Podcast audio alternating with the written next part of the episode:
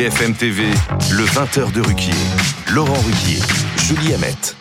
Bonsoir madame, bonsoir monsieur, bonsoir Julie. Bonsoir Laurent, bonsoir à tous. Nous sommes le mardi 7 novembre, il y a un mois, un mois jour pour jour, déjà un mois, le Hamas attaquait Israël et aux milliers de victimes de cette attaque terroriste dans des conditions barbares, on le sait, s'ajoute aujourd'hui celle parmi les civils palestiniens qui tombent sous les bombes de cette guerre sans fin. Guerre pour laquelle l'organisation Médecins sans frontières a réclamé aujourd'hui un cessez-le-feu. En France, on espérait que ce conflit ne s'importe pas dans les esprits, mais un mois plus tard, force est de constater euh, que c'est dans les esprits de tout le monde. Et d'ailleurs, dimanche prochain, l'Assemblée nationale et le Sénat ont appelé à une manifestation, manifestation pour lutter contre l'antisémitisme, une marche contre l'antisémitisme. Et on espérait évidemment qu'on n'aurait pas un jour à nouveau à marcher contre ça. Mais évidemment, dans cette édition, nous ferons aussi un point sur les inondations dans le nord de la France essentiellement, mais aussi quatre départements du centre-ouest qui sont placés en vigilance orange crue. Et puis pour apporter un peu de sourire à tout ça quand même, je vais vous montrer le dessin d'Alex dans le courrier Picard. Après Karan, Domingos, Anne Hidalgo, la tempête qui vient de Tahiti, s'abat sur la mairie de Paris. Voilà, c'était le sourire du jour. Après les inondations, dans cette édition, nous parlerons, Julie, heureusement d'amour ce soir. Oui, de l'amour avec Frédéric Becbédé euh, qui fait un spectacle d'une heure 15 sur scène à ce propos. Et il restera avec nous jusqu'à 21h.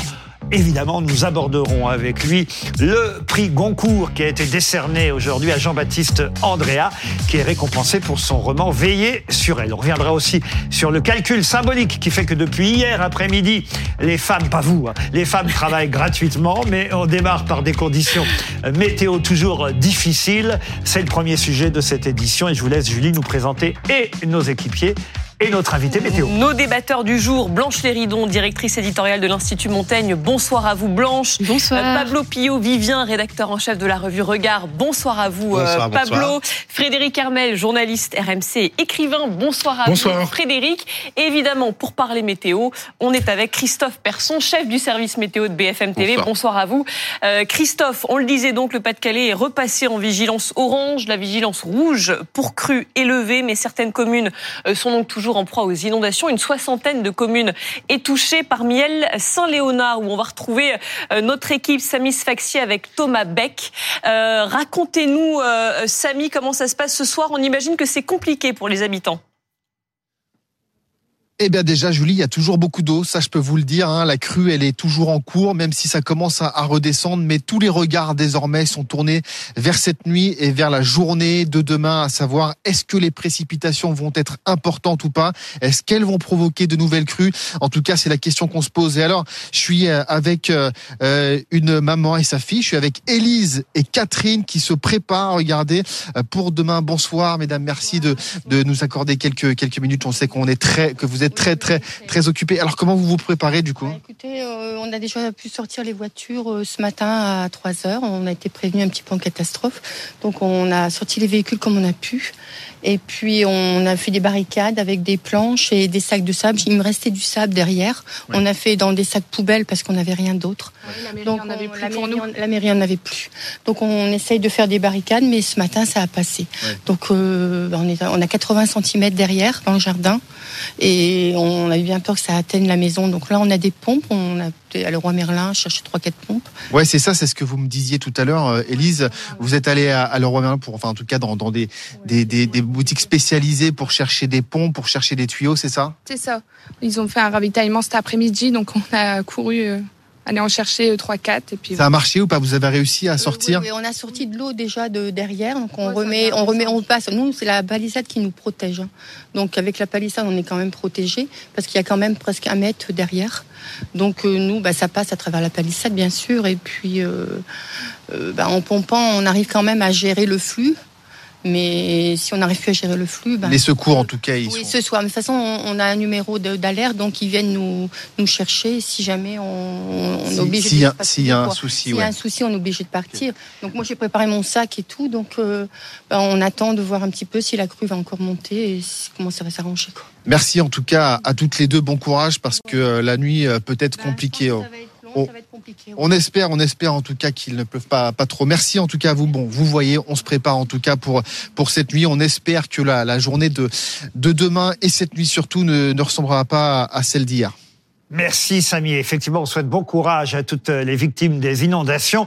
Euh, Est-ce que ça va s'arranger? Apparemment, on est passé euh, de rouge à orange dans le Nord-Pas-de-Calais. Euh, Vous pouvez nous en dire plus, Christophe Persson Ouais, c'est en fait peut-être malheureusement un orange provisoire. En fait, Vigicru me signalait qu'il repassait en orange parce que les niveaux étaient en train de baisser, la situation s'améliorait, les pluies n'étaient pas pour tout de suite. On en a un petit peu qui circulent et on va le regarder euh, sur l'animation. Il y en a encore qui circulent. Voici les cinq départements placés en vigilance orange. Mais si on regarde, il y a eu encore de fortes averses, principalement du côté de la Somme, mais également sur le sud du Pas-de-Calais. Alors là, ça n'a pas influé sur les cours d'eau, mais lorsque l'on regarde d'un peu plus loin, voici sur l'ouest, sur l'Atlantique, la nouvelle dégradation qui est en train de s'approcher, et c'est elle que l'on craint pour la journée de demain, parce qu'elle va apporter à nouveau des précipitations sur le Pas-de-Calais, pas seulement, mais tout autour de la Manche. C'est surtout dans l'après-midi que les pluies vont se renforcer. On attend 10, 20 mm de précipitations supplémentaires, et on le sait désormais, ces cours d'eau réagissent quasiment immédiatement à la moindre goutte en raison de la saturation des sols. En plus, il y a le vent. Au passage de cette perturbation, le vent atteindra les 90 km heure.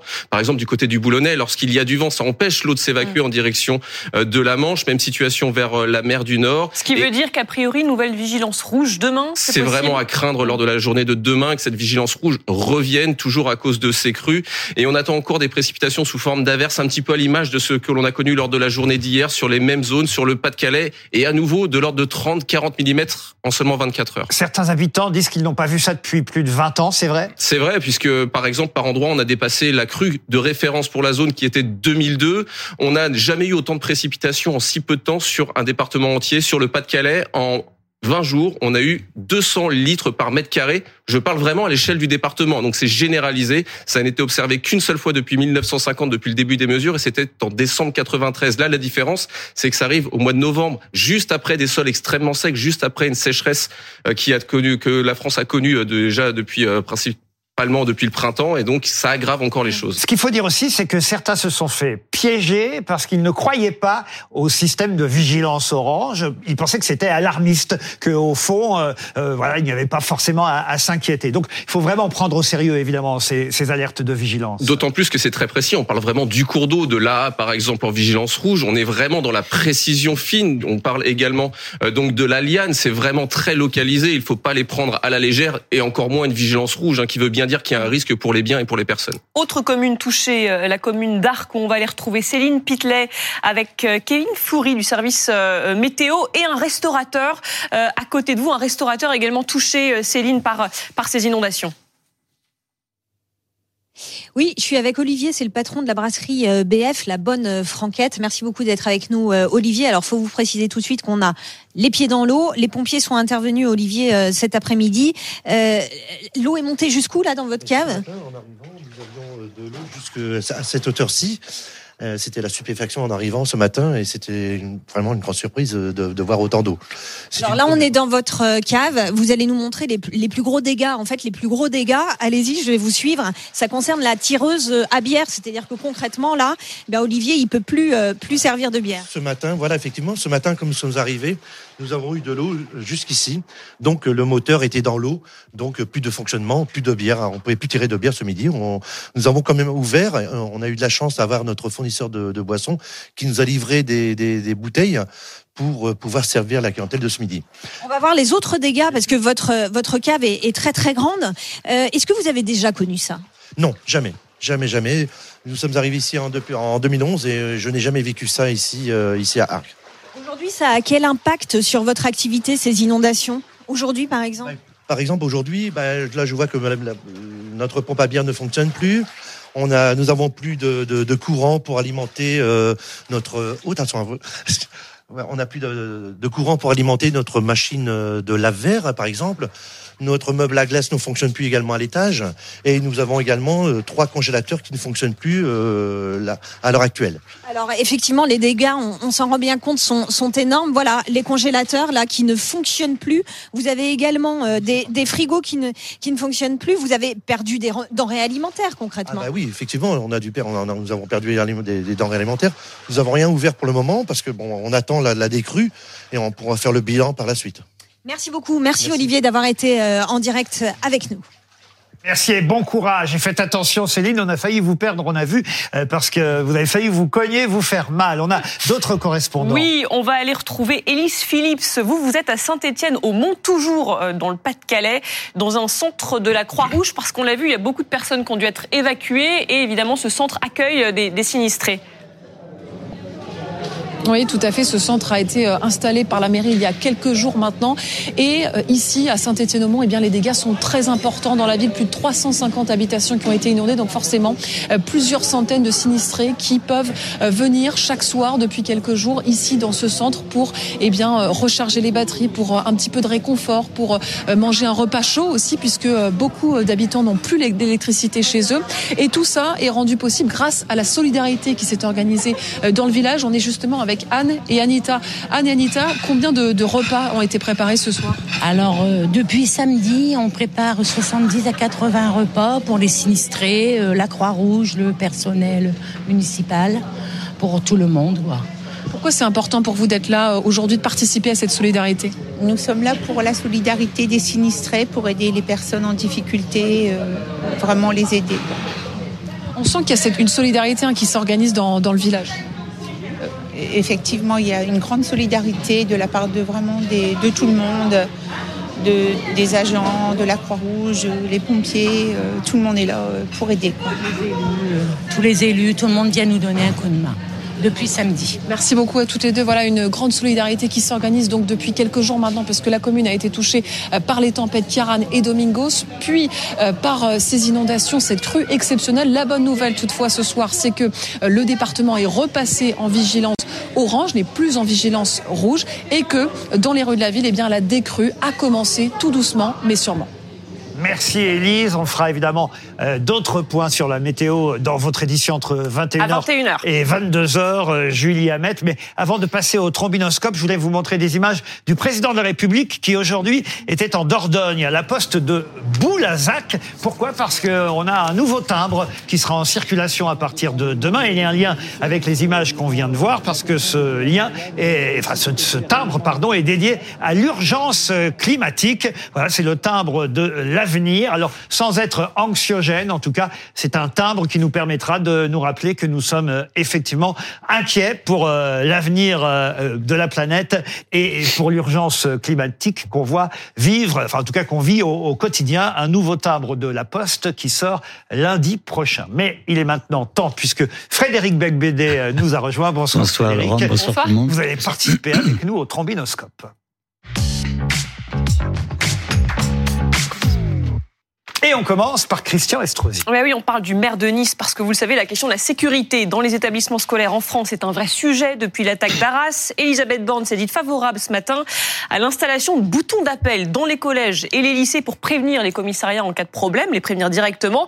Mais à Nice, en fait, ça existe déjà dans les 150 établissements de la, de la ville. Effectivement, c'est ce que Monsieur Estrosi a, a rappelé. Et moi, j'ai envie de dire bravo à Christian Estrosi. C'est pas souvent. Non, c'est pas souvent. Mais ça peut m'arriver parce que, au fond, et je sais que Pablo euh, va être contre euh, ce que je vais dire. Euh, mais, mais pendant longtemps, à gauche, on a été contre les caméras euh, de vidéo, de surveillance, contre tout ce qui était pour la sécurité. Et on s'aperçoit aujourd'hui, au fond, enfin, moi perso, alors c'est l'âge, allez savoir, mais je trouve ça plutôt pas mal.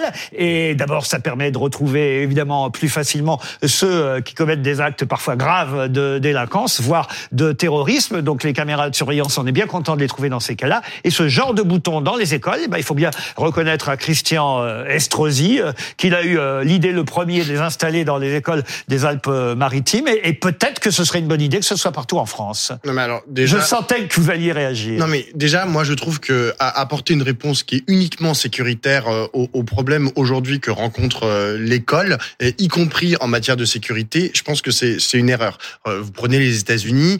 aux États-Unis, ils ont énormément de façons de d'essayer de défendre leurs écoles. Ils ont beaucoup plus d'actes de terrorisme dans les les écoles que nous. Bah, Ensuite, et les, les, armes sont en Ils là-bas. ils donc ont ça des armes aussi, hein. Exactement. Bah oui, bah des oui, armes. mais ça n'a rien à mais voir. du coup, c'est quoi Non, mais c'est quoi Ils ont des armes, mais c'est quoi la- l'étape suivante? On Mais met non. des gilets pare-balles euh, sous les uniformes Voilà. En fait, obligatoires. la, la- Non, la- mais la attends, gauche, la gauche a été rattrapée par la réalité, par le réel, sauf pour Pablo. Frédéric Non mais euh, franchement, alors Non, non, moi, je- je- je- mes enfants regardent et je voulais leur dire, ça va, il n'y a pas école demain, donc euh, c'est là. Non mais voilà, non mais il a raison Frédéric Bébédé. C'est hyper euh, anxiogène en fait, un, un Mais- bouton comme ça qui est mis dans les écoles. Non et la deuxième chose, c'est je suis désolé, il s'est passé deux actes euh, terroristes absolument dramatiques et, et, et très inquiétants avec Dominique Bernard et avec Samuel Paty. Ça aurait servi à quoi un bouton? Je crois qu'il Ah, faut pas, il faut pas Ah bah, réduire. pardon, mais par, pour, Alors, vas-y. Bah, d'accord, bah, vous me tutoyez maintenant. vas-y.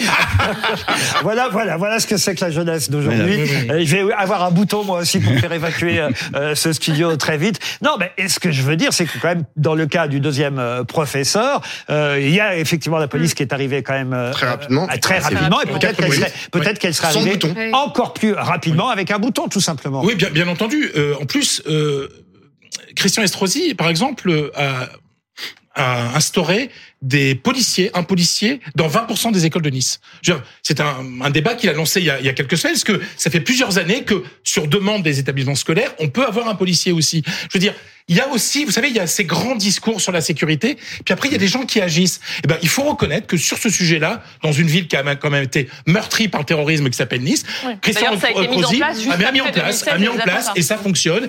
Et j'ai pas l'impression que les enfants de Nice soient traumatisés parce que les professeurs ont un bouton d'alerte. Et Vous puis pas trop. Il faut- Oui, il faut- Blanche. il faut peut-être pas accorder une importance démesurée aussi à ce dispositif. C'est-à-dire que personne n'a jamais prétendu que ça allait tout résoudre. Ça fait partie des outils qui sont mis à disposition pour répondre. S'ils prouvent leur efficacité, tant mieux. Euh, et il y en aura d'autres. Et effectivement, je rejoins Et- et- évidemment ce que dit euh, Pablo. Il faut pas que l'école devienne une sentinelle. Ou il faut que ça reste un sanctuaire et qu'on puisse y entrer et qu'on puisse y être à libre. part Pablo, on va Mm. dire bravo, monsieur Estrosi. Ce soir, c'est pas tous les jours, on peut le faire et on le fait. La photo suivante, c'est celle, et ça n'a rien à voir évidemment, celle de Cédric Jubilard. Le parquet de Toulouse qui a annoncé son renvoi devant la cour d'assises. Cédric Jubilard, on en a beaucoup parlé sur BFM TV, c'est le mari de cette infirmière euh, disparue en décembre 2020. euh, Et ce renvoi devant la cour d'assises, c'est le signe que les éléments à charge contre lui sont suffisants pour l'accuser du meurtre de sa femme Delphine Jubilard.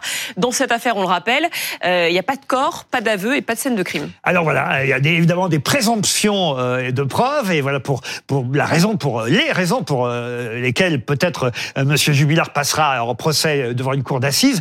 Mais moi toujours je suis prudent dans ce genre d'affaires. Je me dis toujours mais peut-être et, et c'est un espoir euh, cette femme on va la, on va la voir réapparaître un jour. J'ai toujours ces- cet espoir là même si effectivement ça paraît peu probable. Mais l'évidence euh, je m'en méfie toujours vous voyez. Et, et je trouve qu'on va toujours un peu trop vite dans ce genre d'histoire. Et voilà pourquoi aussi d'ailleurs je voudrais qu'on ait une pensée. Parce qu'avec tous les événements je l'ai dit hein, ça fait un mois jour pour jour euh, qu'il y a eu ces événements du Hamas euh, qui a attaqué euh, Israël. Et on oublie euh, toutes ces affaires de faits divers qui d'ailleurs passionnent hein, la plupart des Français euh, qui nous regardent. On a reparlé beaucoup aujourd'hui du petit Émile, puisqu'il y a eu des tas de perquisitions dans des maisons euh, de la région. Je pense aussi à la, à la jeune fille qui s'appelle euh, Lina, qu'on n'a pas retrouvée depuis euh, fin septembre. Elle a 15 ans, euh, Lina, elle est allée à la gare. Depuis, on n'a aucune nouvelle. Et ces affaires-là sont toujours en cours. Et il faut pas oublier que les enquêteurs euh, continuent leur enquête. Oui, et puis nous sommes tous touchés parce que c'est Monsieur Tout le Monde, Madame Tout le Monde. En fait, ce sont des Français, euh, je veux dire normaux entre guillemets ou classiques.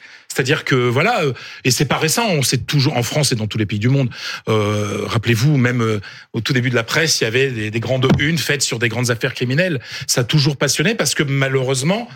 Les gens se disent que bah oui ça pourrait nous arriver à nous quoi. Donc euh, oui pour- c'est c'est normal qu'on s'intéresse à, ce genre d'affaires. Et ça pourrait d'autant plus nous arriver, euh, comme tu dis Fred, euh, que euh, là, en l'occurrence, ce qui arrive au couple Jubilard, effectivement, il y a un mystère parce qu'on n'a pas retrouvé le corps et que pour l'instant, il y a la Mm. présomption d'innocence pour Cédric Jubilard, mais ça ressemble quand même euh, à un féminicide, Mm. comme il y en a des dizaines euh, par an euh, en France. C'est vrai, ça, il y a de fortes présomptions pour ça, mais méfions-nous toujours de juger quelqu'un avant qu'on en sache euh, plus, et peut-être que le procès nous apportera euh, des, des preuves complémentaires et, et- et suffisantes. Le visage suivant, c'est vous surtout qui allez euh, y réagir, Frédéric Becbédé. Euh, vous n'êtes pas là seulement pour votre spectacle au théâtre Édouard VII, mais aussi pour parler littérature, et ça tombe bien. Le visage suivant que j'ai choisi dans ce trombinoscope, c'est Neige Sino. Ouais, Nashino qui a remporté remporté plusieurs prix littéraires, euh, littéraires pardon, depuis le début de la rentrée pour son livre Triste Tigre. Dernière en date, c'était le prix féminin et c'était hier. Elle était aussi finaliste Oui. euh, du prix Goncourt, remporté finalement par Jean-Baptiste Andrea. Vous l'avez annoncé, il sera sur notre plateau dans, dans une petite demi-heure. Mais voilà, le prix féminin donc pour, Oui. pour Neige Sino. Elle avait peu de chance d'obtenir le Goncourt, je crois. Vous allez me le confirmer, euh, Frédéric Becbédé. Même si vous faites partie du prix Renaudot, enfin, du jury du prix Renaudot et pas du prix. euh, J'aurais dû inviter finalement euh, mon camarade euh, Philippe Claudel. C'est lui qu'il fallait euh, inviter. Eh que- écoutez, j'y vais. hein, si parce que lui, lui, il est au, au Goncourt, mais vous me confirmez qu'elle avait peu de chance parce que d'abord, Bah, ayant eu le féminin hier, euh, pas peu seulement, c'est aussi un récit personnel. Déjà Oui. l'année dernière, on avait reproché au Oui. Goncourt de donner à Brigitte Giraud pour son livre Vivre vite, hein, je crois, Oui. euh, qui racontait l'histoire de la disparition de son mari. Elle revenait dans le détail comme un compte à rebours sur la disparition de son mari. C'était une histoire personnelle. Là, c'est vrai aussi pour Neige Sino. Il y avait peu de chances que deux années de suite, on récompense, on va dire, non pas un roman, mais un témoignage. c'est possible, c'est possible. Mais sur Même la- si c'est littéraire, évidemment. Oui, oui. Bah, euh, je- je peux parler du Renaudot. Nous, on l'a donné à Anne Scott euh, pour Les Insolents, qui est un très très beau roman, mais c'est un livre très personnel. C'est l'histoire d'une femme qui quitte Paris, qui s'en va vivre à la campagne. Euh, c'est toute la pauvreté des écrivains qui souffrent dans la solitude. Et euh, c'est un très très beau livre qui a le prix Renaudot. Non, mais Neige Sino, c'était un livre très On- on important. va y C'est la au prix- révélation de On cette va y revenir au prix Donc c'est très bien. Chaque chose en son temps. D'abord, euh, vous l'avez lu, celui de Neige Sino ou pas? Oui, oui, oui, oui, oui, c'est un choc. Bah oui, bien C'est un sûr, choc. bien sûr. C'est-à-dire que d'aborder ce sujet qui est très très difficile, quoi, qui est l'inceste, et, le faire en répondant à toutes les critiques au préalable possibles, avec intelligence, avec culture, et en tenant compte de l'influence des autres œuvres qui ont précédé. Euh, que ce soit euh, Lolita de Nabokov ou, ou Christine Angot. Et donc c'est vrai que c'est un, un livre pour ça d'une grande intelligence quoi, et très littéraire. Elle serait dans votre dictionnaire euh, amoureux Ah oui. des écrivains d'aujourd'hui? Elle aurait tout à fait pu, oui, c'est vrai. Mais là, c'est que son troisième roman. Il y a- plutôt des auteurs un peu plus confirmés dans, dans mon livre. En revanche, Anne Scott, dont vous parliez il y a quelques instants, qui elle a eu le prix euh, Renaudot, vous êtes allé un peu plus vite que la musique, elle, elle est déjà dans votre dictionnaire. Oui, elle y est, bien sûr. Mais je, je trouve que c'est vraiment. euh, je suis très fier qu'on décerne ce prix à, à Anne parce que c'est aussi pour l'ensemble de son œuvre. Euh, elle publie des livres depuis très longtemps. Il y avait eu Superstar qui Ça était un- s'appelle Les Insolents. hein. Et c'est Les Insolents chez Calman Levy. Et, et oui, elle a fait une œuvre depuis, euh, bah, je sais pas, je veux pas la vieillir, mais enfin, on a le même âge, 30 ans, quoi. Ça fait 30 ans qu'elle publie. Elle, est- elle a commencé dans les années 90, en même temps que Virginie Despentes. C'est un peu la même mouvance, un peu post-punk, et avec du style, avec du rock, avec euh, voilà du sexe euh, et, et une langue surtout, un, un style à elle, quoi. Et donc, je, je trouve que c'est bien qu'elle soit reconnue. Julie Ouais, dans votre dictionnaire amoureux des écrivains français d'aujourd'hui, c'est le titre du livre, il n'y a pas les écrivains populaires. Euh, je pense évidemment à tous ceux qui vendent des milliers et des milliers de livres, euh, Marc Lévy, Joël Dicker, etc. Non, Ce mais ne sont pas des vrais écrivains pour vous? Ah si si si non mais attendez euh, non ceux que vous avez cités je sais pas c'est des raconteurs d'histoire mais il y a des écrivains populaires dans mon livre il y a Michel Houellebecq Emmanuel Carrère Oui, mais pas cela. euh, Pierre Lemaitre J'ai envie de dire, vous faites vous-même de la cancel non-culture. non, mais je pense que oui, euh, moi ce qui, ce qui compte avant tout c'est le style et la forme dans, dans les livres. Il faut qu'on sente euh, un effort de ce côté-là, d'humour, d'intelligence, d'émotion, et pas seulement raconter une histoire, parce que sinon il faut écrire une série télé ou, ou un film. Voilà. il a le droit d'être amoureux de Oui, qui il veut. C'est ça. Alors c'est justement, justement, on va lui faire une surprise à Frédéric Becbédé. Faites un gros plan sur lui. Le prochain visage de notre trombinoscope, c'est Frédéric Becbédé. Ah, merci. Ah, ça, ça Parce lui fait que plaisir. vous parlez d'amour sur scène.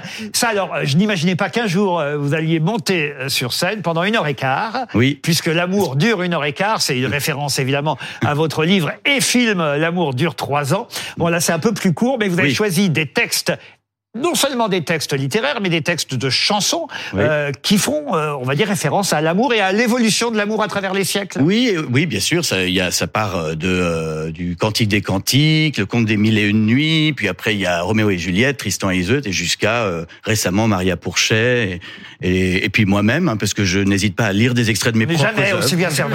Voilà. Puis alors dans puis- la lignée du Cantique des Cantiques. Voilà. Oui. Non, c'est vrai que j'avais. là. Euh, Vous iriez voir Fr- Frédéric Becbédé au Théâtre Édouard Darcet Euh, Oh. je, je sais pas.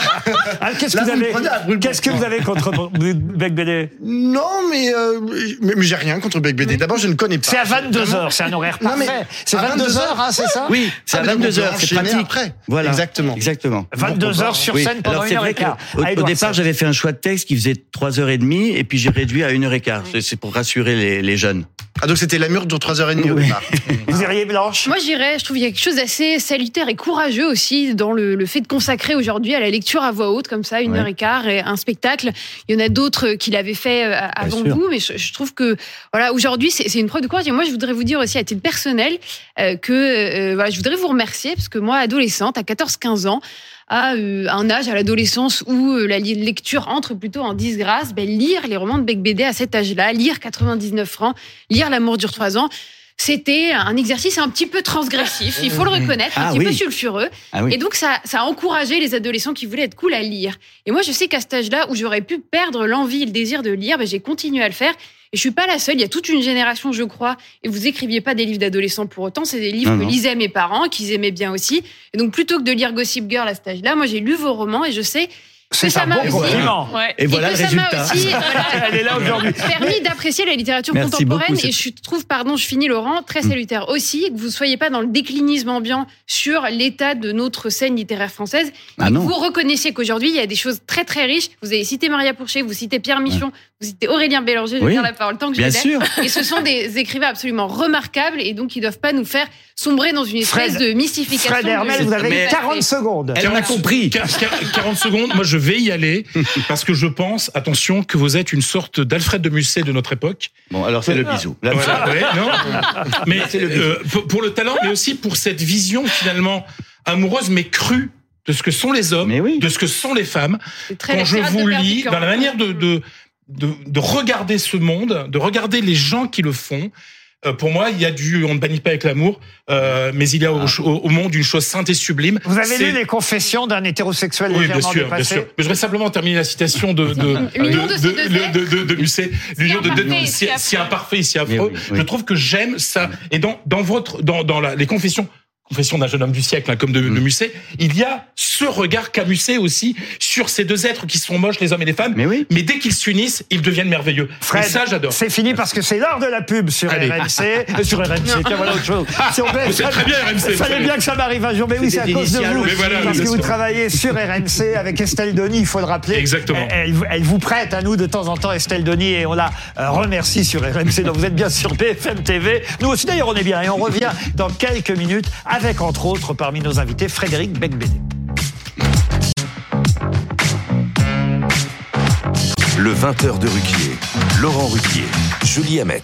Rebonsoir ou bonsoir si vous nous rejoignez. Vous êtes bien sur BFM euh, TV, cette fois j'ai bien dit. Non pas sur et, RMC. Et, et avec Julie Hamet jusqu'à 21h. Nous avons la chance d'avoir sur notre plateau Frédéric. Becbédé avec qui on parlera amour pour son spectacle au théâtre Édouard VII, mais aussi littérature, puisqu'en fin d'émission, nous rejoindra Jean-Baptiste Andrea, le prix Goncourt.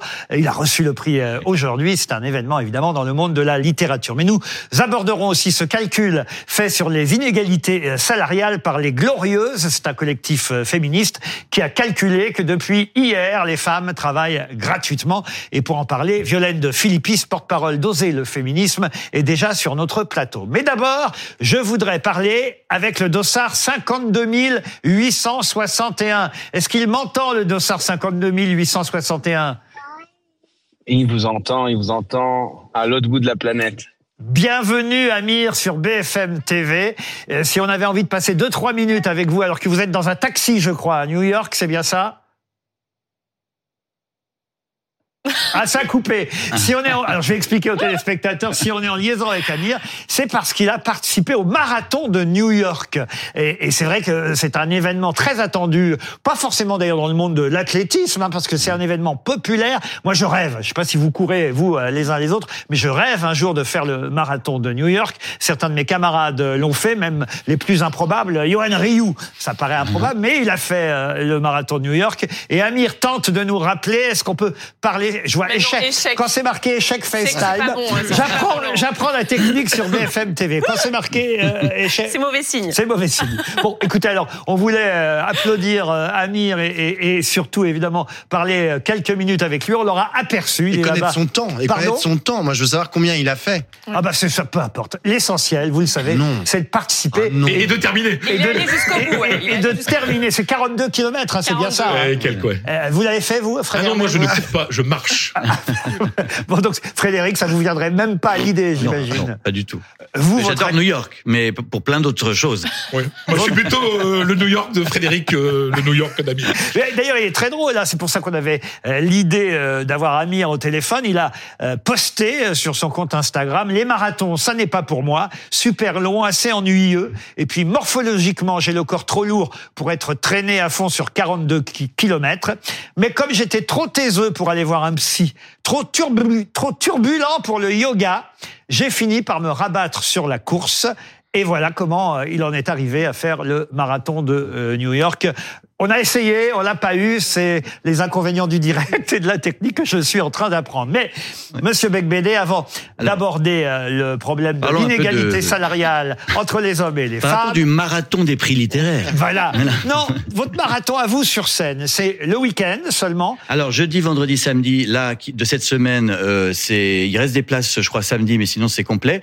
Et du coup, on a rajouté trois dates le 23, 24 et 25 novembre à 22 h théâtre Édouard VII. La promo est terminée. L'amour dure une heure et quart. Non, la promo n'est pas terminée parce que moi, ce qui m'intéresse, outre les textes, alors il y a Molière, euh, il y a euh, euh, Il y a, il y a, il y a un western de Maria Pourchet, il y a les mém- mémoires d'une jeune fille rangée de Simone de Beauvoir. Bukowski. Charles Bukowski, évidemment, très François romantique. Hardy. C'est vraiment de lui, Bukowski, la phrase Les bruits du pas dans l'escalier, c'est le meilleur moment de l'amour. Ah, je, je sais C'est pas. attribué à plein ça, de gens. hein. Ça ressemble plutôt à, à. Clémenceau, à Clémenceau aussi. Oui. Clémenceau aussi Oui, oui. disait le, le meilleur moment d'amour, c'est quand on Alors écoutez, moi je l'ai signé Bukowski, on verra euh, qui a raison, on vérifiera. Euh, il y a effectivement Françoise Hardy, il y a une magnifique chanson, mais vous ne chantez pas vous sur scène, euh, Un Frédéric. tout petit peu à la fin, c'est pas ce qu'il y a de mieux dans le spectacle. mais il y a un très bon chanteur avec moi qui, a- qui joue du Message piano. personnel, vous chantez message Et personnel euh, mais euh, c'est une petite surprise Ah ouais. finale Comme assez pathétique. C'est du Gainsbourg que vous chantez Oui, voilà. Mais je parle, je fais du talk over. Vous voyez, c'est- les gens qui savent pas Il y chanter. a une oui. magnifique chanson d'amour, c'est le premier pas de Claude Michel Ah oui, Schubert. je l'adore celle-là. Oui, parce qu'en plus c'est un message politique euh, que je lance euh, à, à toutes les femmes. Je trouve qu'avec tous les mouvements féministes qu'il y a eu, maintenant, il serait temps que les femmes abordent les hommes, enfin. Et c'était c'était l'idée de, de Claude Michel Schoenberg dans euh, dans le premier pas. On va voir je, si- je rêve qu'elle fasse le On premier va pas. voir si notre invité est d'accord. Pourquoi vous riez pas Non, parce que là, c'est c'est le moment, oui, on riait, on se disait, c'est le moment que les femmes abordent les hommes, mais ça fait très longtemps qu'elles abordent les hommes. Mais oui. Ah bon pas Frédéric Becbédé. Vous peut-être, mais- Pas Frédéric Bébé, c'est ça le problème. vous peut-être, mais pas nous. C'est toujours les injonctions, les injonctions des hommes à dire oh ce serait bien qu'elles nous abordent, en fait qu'elles sortent un peu de leur timidité, etc. Mais Non, c'est pas ce que j'ai dit. Exactement. On est en plein dans les stéréotypes euh, de genre. Et d'ailleurs, c'est très intéressant parce que, alors, je suis heureuse de vous entendre dire ça, puisque ça veut dire que vous, êtes contre le stéréotype qui consiste à dire euh, que euh, finalement c'est l'homme qui devrait faire le premier pas. Pourtant, dans votre livre, j'avais lu que vous étiez pour la galanterie et les hommes qui payent au restaurant. Euh, Vous parlez de, de confession alors, d'un ça, émotion non. sexuelle euh, Alors, je suis- légèrement dépassée. C'est pas exactement ce que je disais. Au contraire, je disais, c'est bizarre qu'on nous demande toujours de payer au restaurant, puisque si on est égaux, on doit partager l'addition. Mais je trouve pas ça très très Bah, sexy. c'est c'est étonnant parce que c'est c'est pas ce que j'avais lu euh, ah sur non, la j'aimerais galanterie. bien au contraire être invité au restaurant. Bah, pourtant, vous, vous dites que la galanterie, finalement, c'est pas si mal et qu'il faut arrêter de la dénoncer et qu'on est des, des hystériques féministes. Alors, je ne suis pas hystérique, Non. vous le voyez. Mais je suis vraiment, merci de souligner que, effectivement, le stéréotype qui consiste à dire que c'est toujours à l'homme d'inviter en premier est euh, finalement euh, une construction culturelle que Simone de Beauvoir, d'ailleurs, dénonçait déjà dans son livre Le deuxième sexe. Puisque vous évoquez ce livre, justement, euh, Confession d'un hétérosexuel légèrement dépassé, il a été très critiqué, euh, ce livre, notamment par euh, les féministes. Il y avait eu, euh, alors que vous étiez invité euh, un jour en avril à aller signer des livres euh, à Bordeaux, euh, une librairie qui avait Librairie été... euh, Mola. Célèbre Voilà. librairie bordelaise. cible avec des collages où on Oui. pouvait lire par exemple 167 pages de branlettes misogynes, tu as un discours de violeur, etc. Vous avez réussi à signer quand même le lendemain, mais sous protection policière. Ça vous a Oui. beaucoup choqué ça? Bah, c'était la première fois de ma vie que je me retrouvais protégé par les policiers. D'habitude, ils m'arrêtaient, ils me contrôlaient ou ils me mettaient en garde à vue. Et là, c'était Mais ça vous bizarre. imaginiez que ça aurait pu aller jusque-là? Euh, Je me suis dit que j'avais beaucoup vieilli du coup. Euh, non, mais euh, oui, c'est un peu surprenant cette euh, ambiance de, de, de censure euh, sur. Bah, Ils ont évidemment le droit d'avoir les mêmes idées que vous, mais c'est vrai que parfois on est quand même un peu surpris, il faut le dire, par certaines actions activistes. hein, je vous le dis à vous, mais vous n'êtes pas forcément euh, vous la responsable. Mais c'est vrai que vous représentez une association féministe. Puis après, on va venir à un sujet beaucoup plus important, c'est le salaire euh, des femmes. Mais mais c'est vrai que on est surpris. C'est comme par exemple ces activistes écolos qu'on a vus. Je vous compare pas à un Velasquez, euh, Frédéric Becbédé. Mais mais quand même. Ça me hier, va. hier, on a vu à Londres des activistes écolos s'attaquer euh, euh, à, à- à la fameuse Vénus au miroir de Velasquez. C'est quand même, c'est quand même surprenant. À la, à la vitre de protection Oui, excusez-moi, du miroir. Non, mais c'est pas tout à fait le risque que ça représente. Oui, bah, d'accord, on n'a pas non plus tué euh. Frédéric Mais c'est. Mais important de le rappeler. C'était Mais des est-ce que collages. vous, quand même, ça, ça vous fait quoi de, quand vous avez appris ça, qu'il était, il avait dû Mais signer écoutez, sous je protection pense policière que, le lendemain euh, Ça va loin, non? Ah, C'est vrai que là, vous faites preuve d'une forme de candeur quand vous présentez justement les stéréotypes. Vous parliez tout à l'heure donc euh, de la galanterie, etc. Mais, mais en réalité, il faut aussi comprendre la colère euh, des femmes qui aujourd'hui font face notamment à un système judiciaire qui, dans 80% des cas, euh, classe leurs plaintes euh, sans suite. Et donc, c'est vrai que votre livre, qui est certes dans un style pamphlétaire, bien sûr, euh, du coup, évoque chez elle, euh, à juste titre, je pense, euh, finalement, l'incarnation euh, de la misogynie. Et c'est ce que vous, re- vous revendiquez quand même dans on ce est d'accord, mais elles ont le droit de le penser, mais il a le Oui, droit de l'écrire. C'est Oui. ce qu'on appelle la liberté d'expression, tout de même. Ah, mais j'ai pas dit qu'il n'avait Oui, pas le mais droit de le faire. manifester contre un écrivain qui vient faire une séance de dédicace, je trouve ça Mais limite. vous savez, on peut manifester contre le fait que dans ce livre, il est indiqué que euh, les hommes ont toujours pour but euh, finalement d'évaluer sexuellement les femmes. Vous le dites dans, la- dans la fin de votre livre à peu près, je crois, la dernière partie. Euh, forcément, ça suscite euh, ce type de réaction. Vous pouvez, vous pouviez pas ne pas vous y attendre. Je parle de fantasme, du désir masculin comme d'un rêve, euh, une utopie. C'est pas tout à fait ce que vous avez écrit. Vous avez vraiment écrit que voilà, un homme c'était euh, le sexe qui l'animait tout le temps, toujours. Violaine à de 24. Philippe, on vous a pas invité pour attaquer euh, Ah non, mais comprenons-nous bien, je n'attaque pas, juste je voyez, rebondissais sur on ce vous a Regardez. invité pour parler des inégalités Non, non. salariales. Oui, bien sûr. Et c'est vrai que depuis 11h25 hier, il paraît qu'on a gagné trois jours par rapport à, à- à l'année dernière. Ça paraît pas grand-chose au fond. Euh, trois jours. Faut expliquer un peu d'ailleurs comment ce calcul est fait par le collectif euh, Les Glorieuses. Elle compare euh, le salaire, on va dire annuel euh, féminin au salaire annuel euh, féminin. Il y a combien de différence 15%, c'est ça? 15%, selon les statistiques. 15%. Leur chiffre est Après, 15. évidemment, elle, elle répartit ces 15% sur le nombre de jours. Ah, Évidemment, euh, on part du 31 décembre et on en arrive à cette date du 6 novembre qui fait que symboliquement, évidemment, je rassure toutes les téléspectatrices qui nous regardent, vous allez avoir votre bulletin de salaire à- et votre salaire à la fin du mois, mais symboliquement, effectivement, les femmes par rapport aux hommes travaillent gratuitement depuis hier. J'ai bien expliqué? Oui, tout à fait. Alors effectivement, il y a plusieurs statistiques. Il y en a aussi une autre qui est intéressante, qui est celle de l'INSEE, qui cette fois s'intéresse à tout temps de travail confondu et qui chiffre la différence de revenus annuel à 28,5%. Euh, et pourquoi c'est important aussi de parler de cette statistique de 28 et quelques? C'est parce qu'en réalité, dans trois quarts euh, des temps partiels, ce sont des femmes qui les subissent et qui les occupent. Aujourd'hui, bien sûr, j'entends déjà l'argument adverse, comme finalement dans un tribunal à la barre, on va me dire, mais écoutez, euh, maître de Philippi, vous exagérez, à poste équivalent, euh, on est payé pareil. Et je dis, oui, c'est À vrai. poste 4%. Pas toujours. 4%. Pas toujours. Travail égal, C'est 4%. Un Oui. poste équivalent à temps de travail égal, à formation, à compétences égales, la différence est de 4%. Et je ne remets pas Donc, en cause suivant cela, le- les femmes travaillent gratuitement, non pas à partir de maintenant, mais à partir du 15 décembre. mais encore faut-il, et là je vais me faire euh, Hum euh, l'avocat, des féministes, encore faut-il que les femmes aient accès Ah, au c'est poste poste équivalent. équivalent. Oui, mais bien sûr. Alors, le, moi, ce, ce, ce- alors c'est très rigolo. Ça me permet de discuter, mais je pense que ça cache les vrais problèmes. Parce que la, la différence, la discrimination n'est pas finalement entre les hommes et les femmes, mais entre les hommes et les femmes sans enfants et les femmes avec enfants. Parce que vous savez très bien que cette différence est due à la maternité.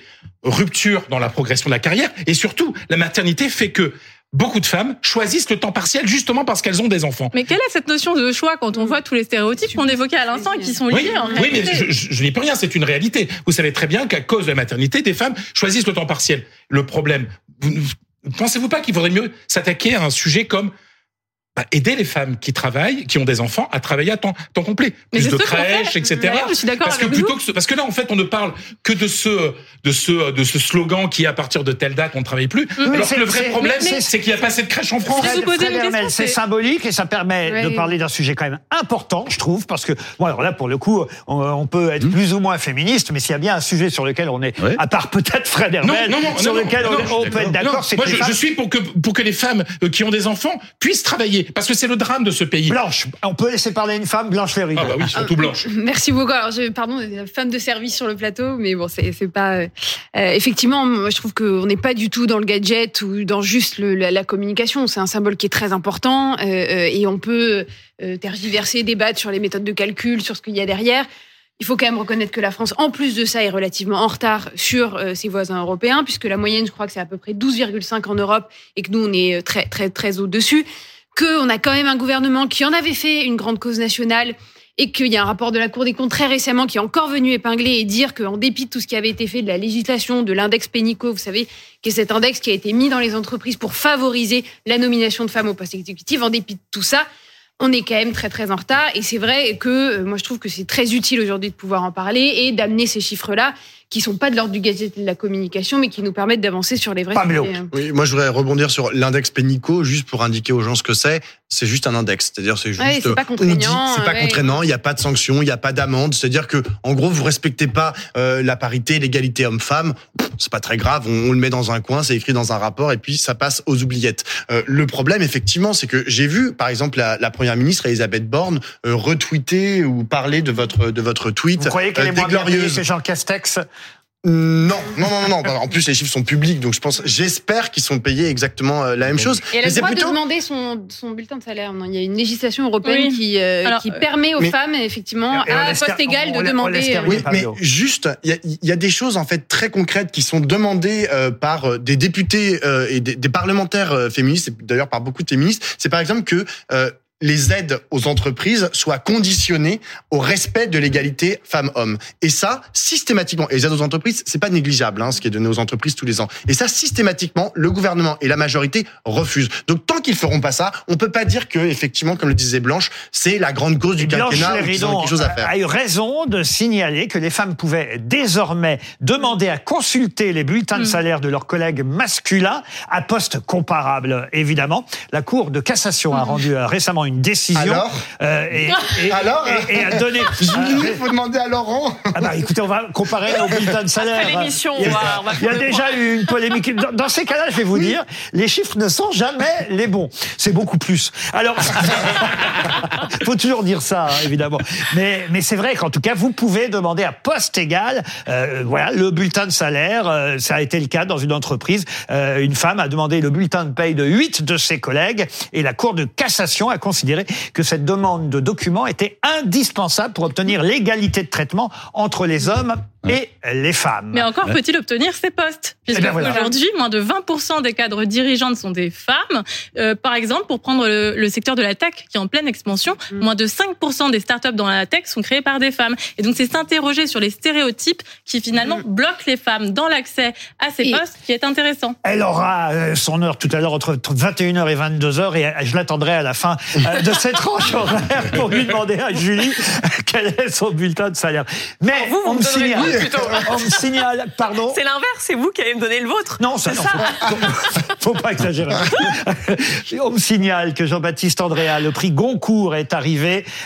Son roman s'appelle Veiller sur elle. On est très fiers de recevoir celui qui a obtenu euh, ce prix aujourd'hui, publié aux éditions euh, L'Iconoclaste. Il va arriver. Le voici, Jean-Baptiste Andréa. On a envie de l'applaudir.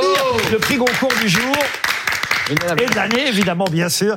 Bienvenue, Jean-Baptiste euh, Andrea. Euh, Vous connaissez peut-être déjà Frédéric euh, Becbédé. Voilà, on installe votre micro. J'avais eu la chance de vous recevoir il y a quelques années pour le livre précédent qui s'appelait Des diables et des saints. Je me, je me souviens que ça se passait dans un orphelinat. J'avais adoré ça. J'ai un très bon souvenir. C'était terrible. Je me souviens des gamins qui la nuit écoutaient une voix d'une animatrice radio sur Sud Radio à l'époque.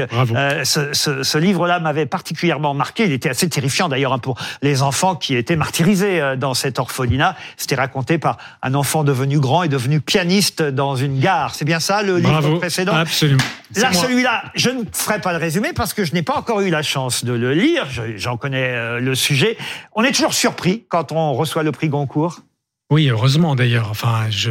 Mais après, c'est la première fois que je le reçois, donc euh, je ne sais pas comment ça se Et la passe. seule. Et la, Parce qu'on n'a pas le droit, on n'a pas le droit de l'avoir plusieurs À moins de fois. changer Non, de nom, de Voilà, faire voilà. comme Émile Ajar, Et évidemment. Émotionnellement, c'est très intense, hein, donc je sais pas si une deuxième fois. euh, voilà, non, c'est c'est c'est incroyable. C'est Vous dites c'est l'un des plus beaux jours de ma vie, c'est ça? Ouais, ouais, avec celui où j'ai publié mon premier roman, je crois. Parce que vous êtes écrivain depuis peu, il faut le dire. Ça fait quelques années seulement, on va dire combien 5, 6 ans un peu Ça plus fait sept ans. J'ai fait 20 ans de cinéma avant, dans lequel j'écrivais, puisque j'étais scénariste et réalisateur. Donc j'ai travaillé longtemps dans l'écriture, mais en roman, en littérature pure, ça fait Et sept ans. depuis, ouais. vous- tous les deux ans à peu près, vous sortez un roman. C'est le dernier qui s'appelle Veiller sur elle. Chez le même éditeur, je dis parce que je voulais qu'on rende hommage aussi à celle grâce à qui vous avez euh, écrit, qui hélas euh, nous a quittés euh, cette année, c'est Sophie de Sivry. Je suis sûr que vous serez d'accord avec moi. Oui, oui, c'est aussi la le couronnement de son travail et de sa vision. et je suis très très heureux et je sais qu'elle elle serait immensément heureuse. C'est assez beau que le livre s'intitule Veiller Oui, sur elle. oui, hein, c'est fou. hein, Euh, ouais. Et que, Ouais, c'est voilà. magique. Elle est, elle est vraiment dans tout ce livre, dans sa couverture, dans, et ça, il y a ce côté très magique. C'était la fondatrice Depuis. hein, des éditions euh, à. L'Iconoclaste et c'est évidemment un peu aussi ou même beaucoup grâce à elle, même si c'est votre talent avant tout qui euh, est récompensé aujourd'hui. C'est son travail à elle qui l'est, même si elle, elle n'est plus de ce monde aujourd'hui. Oui. Vous l'avez lu le Et à livre noter que non, je l'ai pas encore lu, mais c'est c'est c'est un livre d'après ce qu'on me dit très très classique, très charpenté, euh, qui c'est décrit tout un siècle d'Italie euh, vu par un sculpteur. Donc moi, j'ai quand même potassé un petit peu plus Moi, que, je peux- ah non, mais vous. si vous voulez, je peux même vous en dire plus que vous. Parce qu'il y a une histoire d'amour. Ça se passe effectivement au XXe siècle. On assiste à la montée du fascisme. Je vous fais tout ça de tête. Bravo. Ah, vous voyez, ah, Bravo, on bravo. veut faire le malin Non, non, avec mais, des bébés. mais non, alors après, pour parler de la petite cuisine éditoriale, c'est intéressant que le Goncourt aille à un tout petit éditeur. Euh, le Renaudot a aussi Calman Levy avec Anne Scott. Euh, POL hier le prix Femina. Mmh. Euh, donc le système des grandes maisons d'édition est en train, en tout cas là cette année, d'être euh, Mais revenons quand même à l'histoire, parce que c'est vrai qu'au fond, avec ce qu'on vit, euh, même ici, chez nous en France en ce moment, euh, cette histoire, c'est il y a une histoire d'amour aussi dans cette histoire-là? C'est une histoire d'amour, c'est au sens très large. C'est-à-dire, c'est une histoire d'amitié, d'amour, de détestation, comme il y a parfois dans l'amour. Euh, c'est pas une romance. Voilà. Mais c'est une relation extraordinaire entre deux êtres très différents. Au moment de la montée du fascisme Au moment, en Italie? exactement. Au moment de la montée du fascisme, c'est l'histoire d'une femme incroyablement intelligente et d'un sculpteur euh, qui est, qui est exactement l'opposé socialement, intellectuellement, mais qui a du génie dans les mains. Et ils sont très très différents et leur rencontre produit une sorte de boule d'énergie qui va les faire traverser Alors. Jean-Baptiste Andréa, vous vous êtes dit bah, qu'est-ce que je suis venu foutre là? Bec Bédé a pas lu mon livre, Ruquier il a lu le Maintenant, je me précédent. demande, maintenant, je me demande. il a- Il me l'avait pas dit avant, Ruquier donc, a lu euh. le précédent mais il a pas lu celui-là. Euh, ben faut dire que voilà maintenant ça y est, vous l'avez le Goncourt, vous, vous allez avoir le beau bandeau devant, mais on a quelqu'un qui l'a lu votre livre. C'est Frédéric Armel. Bonsoir, je suis très ému parce que on a peu de chance dans la vie de découvrir un chef-d'œuvre qui vient de sortir. C'est mon ami que vous devez, connaître, la critique littéraire Francine Thomas, Ah, bien sûr, ouais. qui m'a qui m'a écrit en me disant euh, Fred, il faut que tu lises euh, ce livre. Toi, ça va te parler. Et je suis un peu ému. C'est un chef-d'œuvre absolu. sent très ému même. C'est un chef-d'œuvre absolu. L'histoire entre Mimo et Viola est une histoire d'amitié, d'amour. Puis Mimo, il est tout petit, il fait 1m40. Hein. Euh, Elle, c'est une grande brune. Euh, La différence sociale, les descriptions de l'Italie sont absolument extraordinaires. La description des sentiments. Moi, je suis catholique pratiquant, je suis très croyant. Donc ce sculpteur qui va sculpter la pietà, c'est-à-dire c'est la, la, la, la Vierge qui euh, qui qui, Tient euh, qui tient euh, qui tient son fils Jésus euh, la descendu de descente de croix, croix. etc. Alors je je vais pas parler comme un catho, mais je pense que tous les catholiques devraient lire ce livre parce que voilà, quand on aime l'art, quand on aime Dieu, quand on aime l'amour, quand on aime l'écriture, je pense que c'est alors ça peut faire peur parce que c'est quasiment 600 pages. Mais ça se lit. euh, alors, je veux dire, j'ai même retardé la lecture parce que je voulais profiter de chaque mot. Vous parfois on lit des livres et on, loupe un mot, c'est pas grave. Là, quand je, je- quand j'allais un peu trop vite, je revenais en arrière pour découvrir. Donc voilà, je suis très heureux de vous rencontrer. J'ai fait un tweet ce matin en disant pourvu euh, que, que Jean-Baptiste Andrea gagne le Goncourt. Et j'ai, je regardais BFM et il y a eu le bandeau. Jean-Baptiste Andrea, euh, Andrea euh, gagne le concours et j'ai- j'ai j'ai fait un bon chez moi. Je veux dire, c'est la vérité. Je pense même qu'ils vont Voilà. enlever prix Goncourt et vont mettre livre recommandé par Fred. Ben oui, parce que mais, alors, je vais vous dire aussi, je vais vous dire aussi que ce livre m'a désespéré.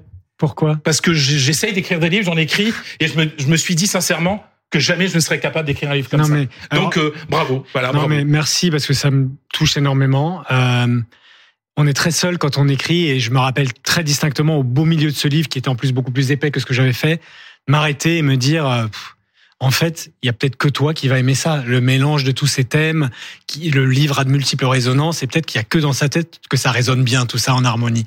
Donc ça me touche énormément. Euh, ouais, c'est Vous pouvez le montrer à la caméra, le livre avec le bandeau rouge, parce que vous, vous La avez caméra le bandeau est- rouge. oui. Ah oui, quand même, c'est génial. Ça, c'est évidemment... Parce que les gens achètent le Goncourt pour les fêtes de fin d'année. C'est un cadeau qu'on fait. Parfois, c'est le seul livre euh, qu'on achète dans l'année. C'est le prix Goncourt. Euh, vous êtes d'accord, Bec Bédé Oui, Vous bien qui sûr, oui. C'est bien d'en acheter d'autres, quand même, hein. Sadique. Je vous le rappelle. euh, vous auriez aimé avoir le Goncourt. Vous avez eu Renaudot. Je suis, j'ai- quand vous m'avez invité, j'ai pensé que je l'avais d'ailleurs. J'ai cru- un peu déçu. Je suis un peu déçu, mais bon. Non, non, mais bien sûr, oui, c'est, c'est très important. Oui, ça va être un, un livre qui sera, qui, qui va, bah, sa vie va changer en fait. Sa vie, c'est un peu comme euh, Miss France. quoi. Il va, il va, de- il va faire des tournées de librairies. Ça va être euh, Et je l'auteur. vais dans le monde dans le entier. monde, et moi puis, aussi. mais Ouais, ouais. Alors, j'ai une question à poser, justement, si je puis me permettre, sur, sur les traductions. Est-ce que vous parlez d'autres langues que le français? L'anglais bien, L'anglais. l'italien très mal. Voilà, mais parce qu'il faudra que vous.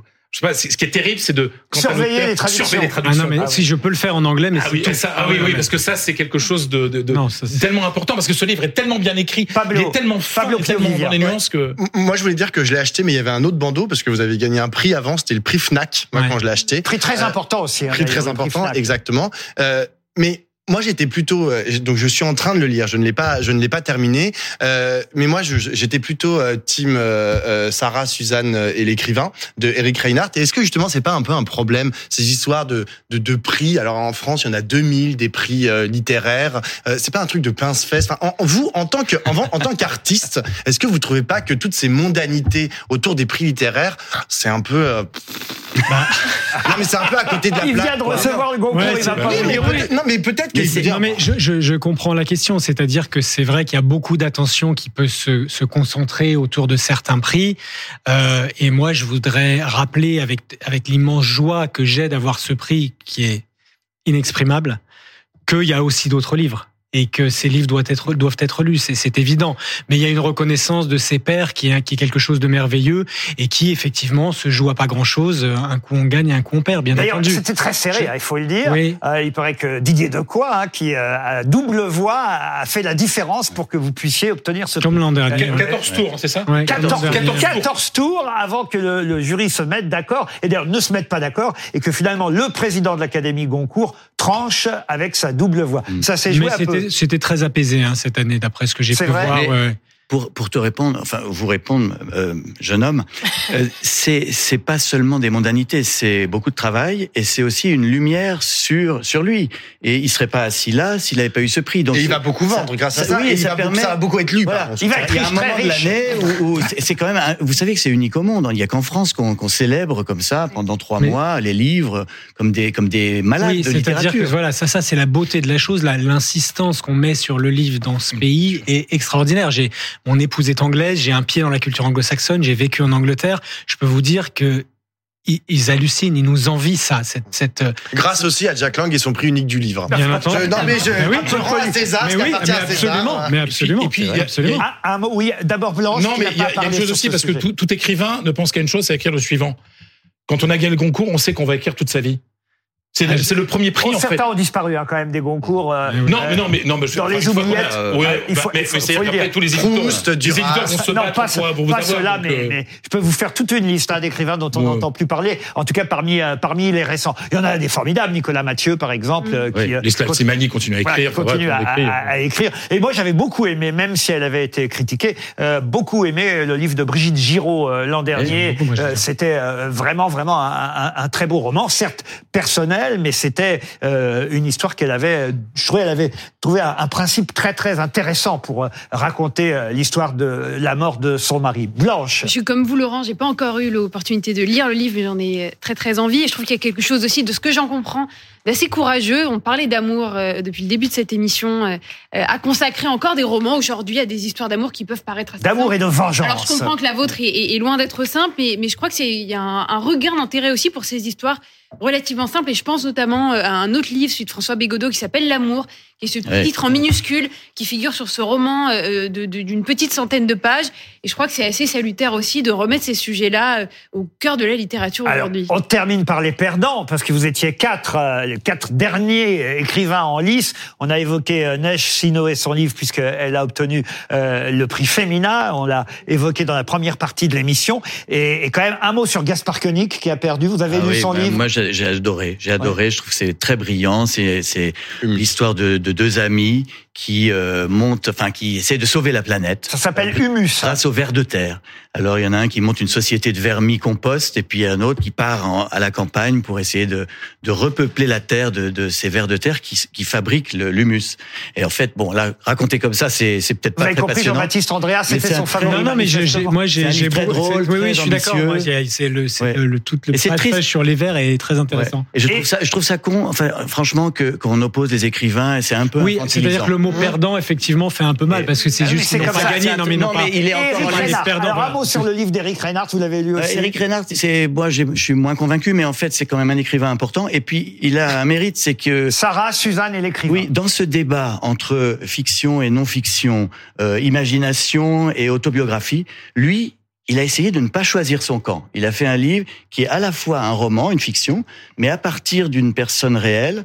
Et donc, il, il essaye de chercher dans une zone qui est euh, entre les deux, entre le roman et euh, et, euh, et la réalité. Et je trouve que ça, au moins, saluons ce, ce truc-là. C'est vrai que c'est bon, c'est dur pour lui parce que là, pour le coup, Oui, oui, je pense. 14 tours où il est en finale et, et puis c'est pas lui. C'est pas la première fois. Hein. Mais comme ça, on a un gagnant sur ce plateau et on est ravis que vous ayez accepté de venir euh, sur notre plateau. J'allais dire fêter ça, on n'en est pas là, mais en tout cas, euh, Après. merci d'avoir accepté. Mais non, mais j'étais très content de revenir après la- notre rencontre sur Des Diables et des Saints. Vous aviez beaucoup soutenu ce, mon troisième roman et j'étais content qu'on se Eh revoie. ben, ça me fait plaisir qu'aujourd'hui vous ayez ce prix à Goncourt pour veiller sur elle aux éditions euh, L'Iconoclaste avec encore une pensée pour votre euh, éditrice euh, aujourd'hui euh, disparue. Merci à Frédéric euh, merci. qui euh, bah, est sur scène désormais pour parler d'amour, texte littéraire, chanson. Oui. L'amour dure une heure et quart, c'est au théâtre Édouard VII à 22h. Mais je vous laisse justement jusqu'à 22h en compagnie de Julie Hamet. Bonne Et nous, soirée on se Laurent. retrouve demain soir à demain 20h. et à tout de suite.